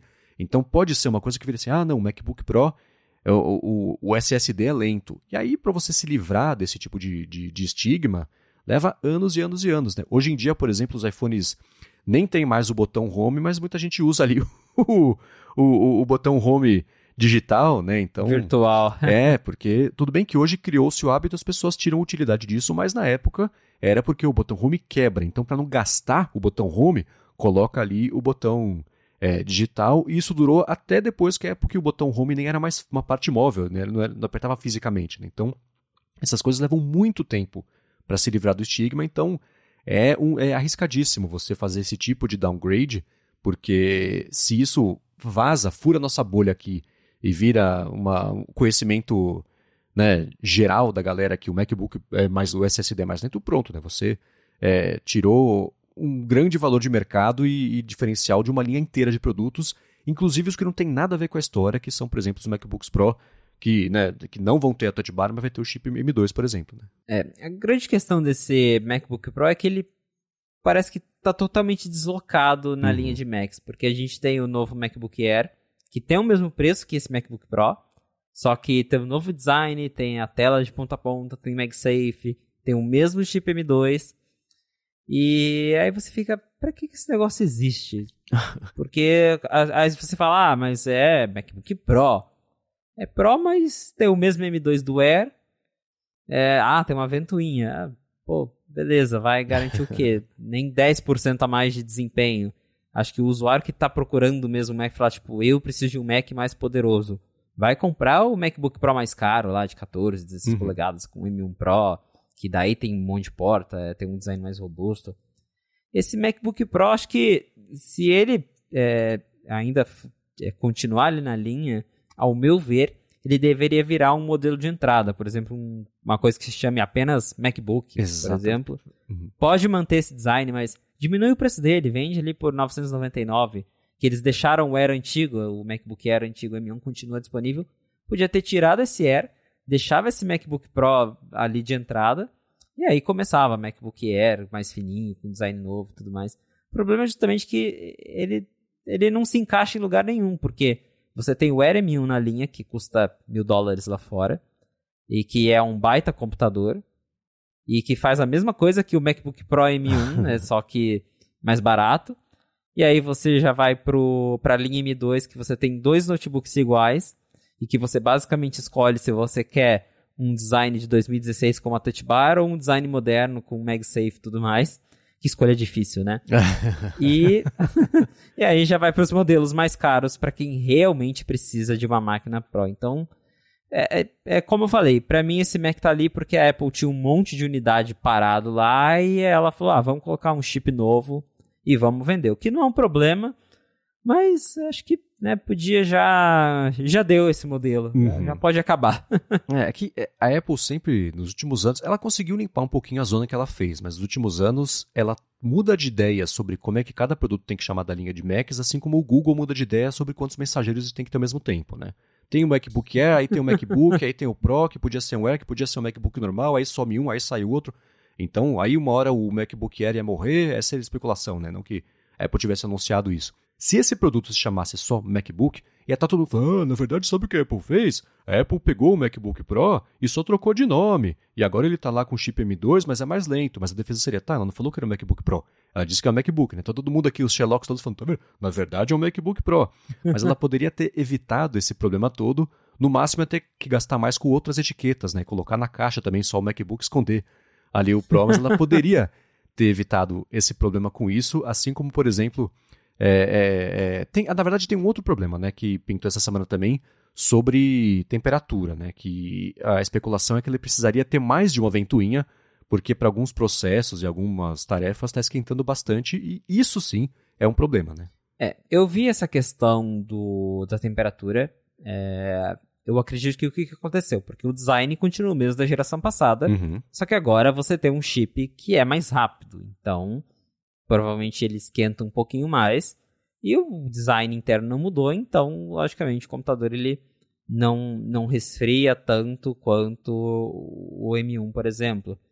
Só que pelo que eu entendi ali, o que o, foi um youtuber que fez esse teste, e ele disse que o, o Mac ele esquentou ali no, nos testes dele, renderizando 8K em RAW, Aí eu fiquei tipo, tá, mas quem que vai comprar esse MacBook Pro específico que vai renderizar 8K em RAW? Tipo, então, é, é, ok, ele esquenta mais que o modelo anterior, fazendo umas coisas bem específicas, mas desde que ele não esteja esquentando ali, igual já aconteceu na época da Nintendo, que você abria o Safari, o Mac já estava decolando, fazia barulho de Boeing. Aí, aí tudo bem, né? Porque daí você teria o computador é, fazendo throttling, que é aquele processo em que ele mata o desempenho da CPU para reduzir a temperatura, porque senão você derrete o computador, e isso sim é um problema. Mas nesse caso, parece que só acontece mesmo quando você realmente coloca esse chip muito no limite. E que, de novo, eu não acho que é como as pessoas que compram esse MacBook Pro mais barato vão usar a máquina. Quem realmente vai trabalhar com 8K RAW, vai comprar já aqueles modelos mais caros, que daí até mesmo o, o vídeo mostra que esses sim não sofrem do problema. Então parece que é mais uma, uma polêmica um pouco desnecessária, diferente do negócio do SSD, que daí realmente é um negócio que acho que afeta mais pessoas, do que, ah, ele esquenta renderizando 8K RAW. Ah, uau, que surpresa. é, é curioso como há uns anos tudo bem que isso ainda existe até hoje em dia, mas há uns anos, todo iPhone novo estava dada a largada para quem vai descobrir o gate do ano que vai colar. Né? Desde o iPhone 6, eu acho, né, que foi o, que, o iPhone que dobrava, né? Que, o, o cara lá, o Unbox Therapy, descobriu que se você fizesse força para dobrar, ele dobrava. E isso virou um. Né, poxa, jura, mas ainda assim, virou. Colocou ele no mapa, na verdade, né? E aí, depois disso, todo ano que sai um iPhone novo, a galera fica procurando picuinha e tenta emplacar como o gate do ano, porque aí são views e tudo mais, né? Então, é, aí agora tá, tá virando, né? Agora que os Macs estão mais sedutores e virando estão mais relevantes por causa do chip M2, do chip M, na verdade, né? E, e voltar a virar notícia, agora é, tá dada a largada sempre que pinta um computador novo pelo gate do ano daquele modelo de computador, né? Curioso. É, todo ano tentam achar algum problema, é, justamente por causa da repercussão que tem. A, a Apple ela tem esse alcance muito grande com, com, a mídia em geral, então sempre vai ter alguém procurando problema.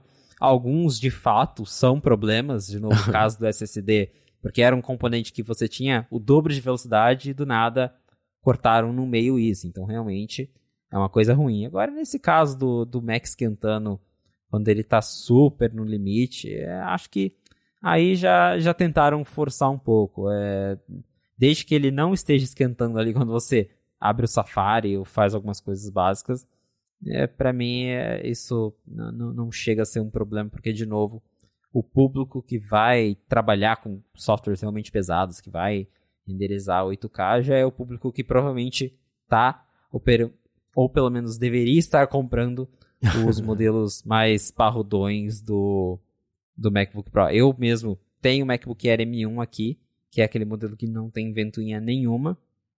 E para o meu uso, eu acho que eu nunca vi ele passando de 40. Tem aqueles aplicativos que mostram né, a, a temperatura. Acho que eu nunca vi ele passando de 43, 45 graus. Então, assim, ele esquenta, logicamente, se eu começar a abrir um monte de coisa arada. Mas também não é nada comparado ao que a gente tinha com os Macs Intel. Eu lembro que o meu Pro Intel de 3 polegadas era eu começar a usar ele ali pro básico, ele já estava batendo ali 60, 70 graus. Então o Apple Silicon melhorou bastante isso, melhorou muito, mas claro que tudo tem limite. Mas nesse caso, mais uma vez, acho que foi exagero aí da galera que, que tá testando, que tá fazendo força para achar mais um problema nesse MacBook Pro que já é meio problemático. É, né? é, é, curioso como eu nunca tive a menor preocupação com esse tipo de coisa, né? De instalar o negócio que vai falar qual que tá a temperatura do processador. É que nem a porcentagem de saúde da bateria, né? A gente volta ao assunto do começo do episódio aqui. Eu nunca me liguei nisso. No ADT, por exemplo, a galera fala, nossa, comprei meu iPhone faz seis meses e aí caiu agora para 99% de saúde. Gente está usando o negócio, vai cair mesmo? É muito curioso. É, é, é é, sei lá, essa, essa orientação a dados. Você está usando isso, né, é para isso que você comprou, né? Eu acho muito curioso esse lance. Eu nunca tive essa curiosidade. Nossa, não, quando eu abro aqui duas abas do Chrome, a temperatura vai para tal, mas depende do site. Pô, tá mirando Bitcoin? Sei lá. isso da bateria é bem verdade. Depois que a Apple lançou esse menu de, de saúde, eu vejo tanta gente doente por causa de, de bateria na internet, no Twitter, a galera meu Deus, agora caiu para 99, caiu para 98. Fala, pô, usa o celular, depois você vê a bateria, depois uhum. troca. Você vai comprar outro celular mesmo daqui um, dois anos, né? Então não, não, não adianta ficar neurado com isso. Se, se, tá, se tá funcionando ali no seu dia a dia, né? Se tá normal, é isso, continua usando e, e vida que segue. É isso aí. Agora, a última notícia que eu quero comentar aqui no episódio de hoje, a gente fala pouco sobre isso aqui, na verdade a gente nunca comentamos diretamente sobre a Apple TV Plus aqui no A Fonte é que a Apple confirmou que ela vai pela primeira vez participar da Comic Con com painéis, né, promovendo as séries dela ali, que mais tem emplacado em cultura pop, incluindo Severance. Você assistiu Severance? Perfeita essa série. Boa, né? Série do ano. Tô é. esperando é. ela ganhar vários prêmios. É, então. É, é, é, difícil comentar sobre essas coisas aqui sem dar spoiler, porque eu sei que a galera se preocupa muito com isso. Eu me preocuparia também, né? Mas, mas é, é, é bem boa para quem gosta de, de... Sei lá, eu, eu, eu, comentei no Twitter, acho que, espero que não seja um spoiler isso, mas é mistura Lost com Twin Peaks um pouquinho, com então é, é, é bacana. E a Apple vai participar, vai fazer painéis lá e discussões, conversas para promover isso por lá, o que é, não sei, eu não consigo pensar em eventos de terceiros para promover serviços que a Apple tenha feito né, nos últimos anos. Tudo bem que os últimos anos inclui os dois anos de pandemia e aí bagunça um pouco esse levantamento imediato de, de dados que a gente está fazendo, mas ainda assim é, não sei, é bacana ver isso no fim das contas. Né? É interessante porque o Apple TV Plus é um serviço bem diferente porque a gente porque a gente está acostumado a ver da Apple, né? Porque ao contrário ali de outros serviços que a Apple já tinha, o TV Plus ele abrange uma área muito mais ampla do que apenas usuários de Apple. E nesse caso faz bastante sentido que para promover o conteúdo que ela esteja presente em outras áreas. Então, a Comic Con é um evento gigantesco é, para quem acompanha o mundo de cinema, séries e tudo mais. E é bem legal ver que a Apple ela, ela está aberta a participar dessas coisas, porque naturalmente vai trazer uma visibilidade para eles. E a gente tem visto outras coisas também. A, a Apple é, investindo, é, ainda não virou uma coisa muito grande, mas nos Estados Unidos eles colocaram alguns filmes no cinema para conseguir concorrer a Oscar, é, uhum. é, para concorrer a premiações que dependem do filme estar no cinema. Então, a Apple está se adaptando a esse mercado em que ela precisa estar em outros eventos, ela precisa estar em outras plataformas. O Apple TV Plus mesmo hoje está disponível em todo lugar. Você tem Apple TV Plus em PlayStation 5, Xbox, é, Smart TVs, que é algo que a gente não era acostumado a ver da Apple. Normalmente o serviço da Apple tem nos uh, Apple Devices, com muita sorte tem um aplicativo para Android e, uhum. e, acabou. Então acho que o Apple TV Plus ele veio ali como um desafio para a empresa de, olha, que a gente precisa ir um pouco além, senão é, fica aquela coisa restrita só ao usuário Apple e aí não vai para frente, porque o mercado de cinema, mercado de TV é bem mais amplo mas que legal que a Apple vai participar da, da Comic Con, tô bem curioso para ver isso. Inclusive, é, como a gente tá falando de Apple TV, acho que faz acho que um, dois meses que o, o, o, nosso amigo José Adorno esteve nos Estados Unidos, em Los Angeles, e em uma das Apple Stores lá, eles fizeram uma instalação com temática de várias séries do, ah, do TV Plus, que todo mundo podia ir lá, então tinha barraquinha de Severance, tinha barraquinha de The Morning Show, então tinha bancada, tinha um cenário, você podia tirar foto. Então é legal ver que a Apple ela tá atenta, né, que, que esse mercado ele requer uma atenção especial, que as pessoas querem coisas diferentes, igual eles lançaram é, é, camisetas de Ted Lasso já é, nos Estados Unidos, então eles estão olhando com mais carinho para esse para essa categoria porque realmente precisa, porque não é igual o Apple Music que é só colocar lá, a galera assina. É, é, é série, precisa ser divulgada porque é uma coisa nova ainda, embora que já tenha aí desde 2019, ainda comparado à Netflix, é um projeto novo e que está ganhando repercussão, as séries estão ganhando prêmios, então realmente é, é, importante que a Apple invista nessa divulgação. É, é curioso como ela está tendo que jogar o jogo de Hollywood e não fazer Hollywood se dobrar a ela, porque tem, por exemplo, tem um negócio que eles chamam lá de upfronts, que é quando as redes de TV mostram para os anunciantes do mercado as séries, né, mostra né, ou como é que vai ser a série, ou mostra episódios prontos já, ou conceito, porque aí os anunciantes conseguem escolher qual que vai ser o perfil de, de, de, espectador que vai ser de cada série, onde eles querem anunciar. A Apple participa desses upfronts, mesmo não tendo anúncio, por exemplo, nas séries dela. Então ela tem que participar porque faz parte do, do, do, do esquema de como é que você lança uma série, como é que você é, é coloca ela no mercado e, e faz mesmo parte de, de, de marketing, literalmente, para promover a série e, e fazer as pessoas terem vontade de ver, né? Então, essa participação na Comic Con mostra duas coisas, né? Primeiro, que ela vai seguir fazendo isso, até como se comentou de cinema Netflix, por exemplo, a própria Apple colocando filmes no cinema, porque essa é a regra para poder você poder inscrever em premiação e tudo mais, que é uma coisa que deve mudar ao longo dos próximos anos, mas ainda é assim, né? Então, e Comic Con é você jogar o jogo de estar na cabeça das pessoas que lidam com cultura pop, seja quem produz, seja quem consome, então a Comic Con ela é o, é o Oscar de, de cultura pop, não por premiação, mas por importância, né, por relevância.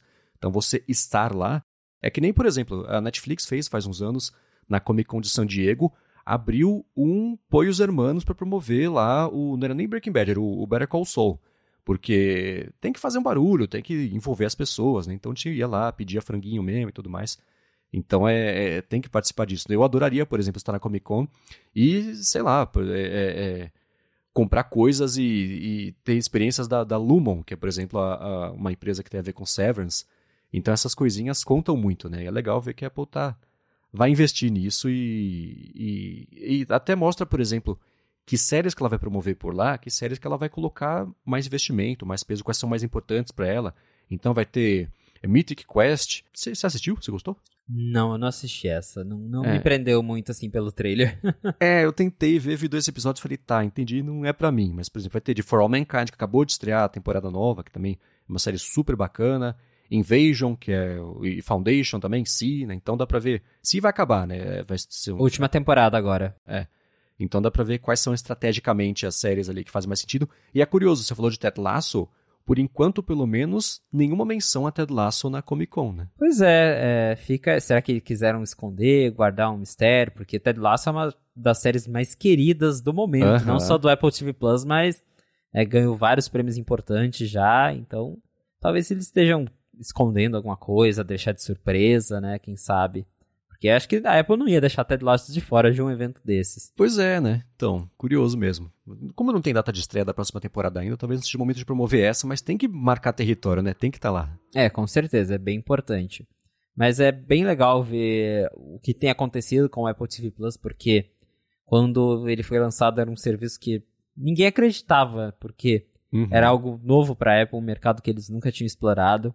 E era aquela plataforma enxuta, eles lançaram com oito, nove conteúdos disponíveis, tinha uhum. pouquíssimas coisas. E aí todo mundo ficava, ah, mas é, é, isso aí que vai competir com a Netflix, né? E hoje a gente vê que a abordagem da Apple ela foi muito certeira, porque ao invés de apostar em ter um catálogo gigantesco, que é o que a Netflix faz, a Apple está apostando em ter ótimas produções. Uhum. Então, você não tem, claro, um catálogo gigantesco, mas boa parte do catálogo é um catálogo que tem boa qualidade de produção, é um catálogo que está ganhando vários prêmios, que está chamando atenção e, e tem funcionado. É, acho que a Apple foi para um caminho bem legal, que acho que é um caminho até bem parecido com a HBO, porque quem acompanha aí já o Mundo Série sabe que a HBO tem é, menos séries do que outros, outras plataformas, mas também são séries bem renomadas, são séries é, bem desenvolvidas, são séries que também ganham muitos prêmios. E a Apple seguiu por esse caminho que eu particularmente gosto muito. É, eu, várias séries que eu vi do TV Plus eu gostei muito. É, então, acho que isso é, é, é um ponto muito positivo para a plataforma, porque por mais que você não tenha muita coisa para ver, geralmente, embora tenha ali suas exceções, geralmente o que você vê é, é conteúdo bom. Uhum. É, a Apple TV, ele, é, o Apple TV Plus estreou com as dúvidas de todo mundo, porque o cartão de visitas deles, da Apple, tinha sido Planet of the Apps, que foi aquele show deprimentemente ruim, né? Que era o Shark Tank de aplicativos, que era péssimo. E o Carpool Karaoke, que eles licenciaram lá do James Gordon, que. Ah, ok. Parece que o Carpool Karaoke ele é uma piada interna de quem participa, e só, né? Tudo bem que é o fã da, da, da, banda tal, a fã da banda tal que vai participar do, do episódio da semana vai curtir, mas em geral, Matthew McConaughey com o Snoop Dogg, eles se divertiram muito, que bom que eles se divertiram fazendo isso e a gente tá vendo eles se divertirem, e só, né? Então, sim, se você adora, que legal, mas o, o, não, não pegou, né? Se tivesse pego, teria feito é, mais barulho do que, do que isso, né? Mas o de resto, e a estratégia dela, você falou do Netflix, no começo do Netflix, no começo de da era de produção de conteúdo próprio, a Netflix fez isso também, né? Investia em Stranger Things, House of Cards, e aí com o sucesso disso, ela habilitou a Netflix a começar a fazer outro tipo de, de conteúdos e mais filmes e tudo mais. É, mas se você olhar para trás, não é tanto, nem todo tempo atrás assim que a Netflix tinha produzido, sei lá, aquele Bird Box. Né? Hoje ela estreia um filme novo por semana que ela própria produziu. Então é, é, isso evoluiu muito rápido. Então a Apple está nesse ponto que a Netflix estava há, sei lá, 6, 7 anos de produzir conte poucos conteúdos, mas parece que vai ser a estratégia dela por um tempo, né? Que é, ela tem até os executivos da HBO, que, ou, ou, pelo menos teve, não sei se ele ainda está lá, que eu já esqueci o nome dele também, mas que. Richard Pepler, acho que é ele, que ela contratou. E o, se você pega a estratégia de, da HBO por muito tempo, né, com Sopranos, o próprio Sex and the City, e mais recentemente agora também com a, com a é, Westworld. Westworld pra frente eles começaram a produzir muito mais conteúdo porque eles queriam lançar a plataforma de streaming e já ter uma oferta grande de conteúdos, mas sempre foi qualidade versus quantidade e foi a estratégia que a Apple é, apostou desde o começo com a Apple TV Plus. E você vê, né? Só agora, três, quatro anos depois, está começando a de verdade dar certo, colher frutos. Ela tem cacife até para chegar e negociar a compra de direitos de uma série, de um filme. Né? Você pega a Coda, por exemplo, que ela comprou os direitos depois da premiação, acho que de Sundance, porque ela viu uma oportunidade ali de ter um conteúdo, aquele conteúdo que poderia ser promissor e foi. Ganhou Oscar de melhor filme, por exemplo, é, logo na primeira indicação da Apple a, Oscar, né? Ou no passado foi, também. Foi a, foi a primeira, se não me engano, e já ganhou. Então, então é, tá, é um olhar muito mais cirúrgico e estratégico ali para o que ela vai investir e promover. E teve ali uns, uns, uns, uns tropeços no começo, mas você não vê é, séries sendo canceladas no Apple TV Plus, né? Tem as que terminam, tipo Dixon, né? Que, sei lá, teve quatro temporadas em tempo recorde, já acabou e beleza.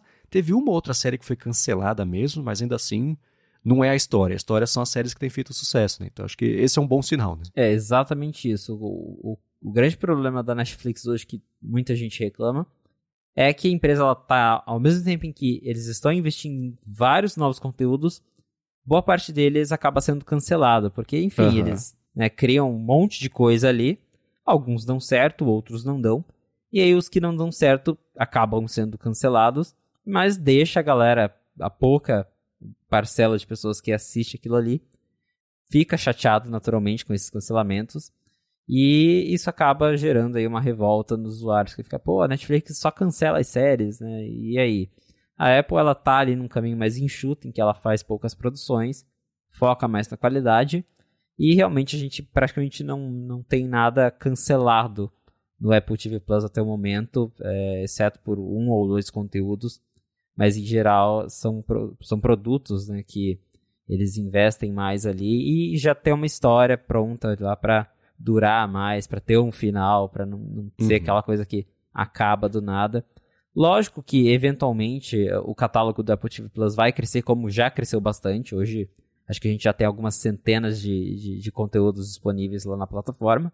Então, naturalmente, vai crescendo aos poucos. Mas, por enquanto, é esse o caminho que a Apple vem seguindo. É de realmente fazer conteúdos bons, fazer histórias bem pensadas. É, Severance, mesmo como a gente comentou, é, é incrível. Para quem não viu, vale a pena assistir. E que bom que eles seguiram por esse caminho, porque eu também ficava um pouquinho é, com o pé atrás quando começaram as histórias de que a Apple ia fazer o seu próprio serviço de streaming e que eles iam produzir os conteúdos.